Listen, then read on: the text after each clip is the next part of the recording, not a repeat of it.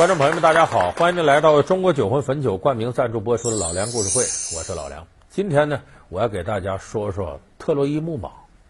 这五个字说出来，可能有的年轻的观众朋友会说：“我听说过这个，这好像是什么电脑病毒。”其实，特洛伊木马这是来自《荷马史诗》当中有关战争的一个片段描述。《荷马史诗》呢，很多人认为它呢是描述了历史上啊一段真实的画卷，但是其实呢，《荷马史诗》里边有好多的东西和古希腊的神话是搅在一块儿的，而这个特洛伊木马呢，就是其中非常有特色的一段战争过程。这是一个古希腊流传已久的神话故事，这是一条夺取战争胜利的神秘计策，这也是新世纪一款电脑病毒的名字——特洛伊木马。人们为何如此钟爱这个名字？在它的背后是一个怎样的故事？我们从这个故事中又得到了什么启示？老梁故事会为您讲述《特洛伊木马屠城记》。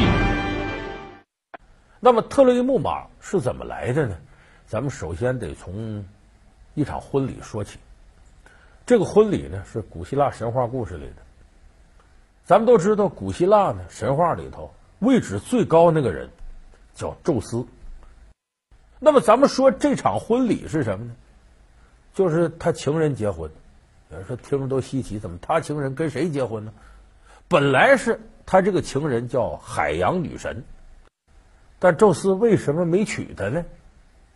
因为啊，他找了个算卦的，说希腊也有算卦，有叫预言家，看星座的吧，给看了一下，这海洋女神呐，将来要生个孩子，这孩子准比他爹厉害，能耐大。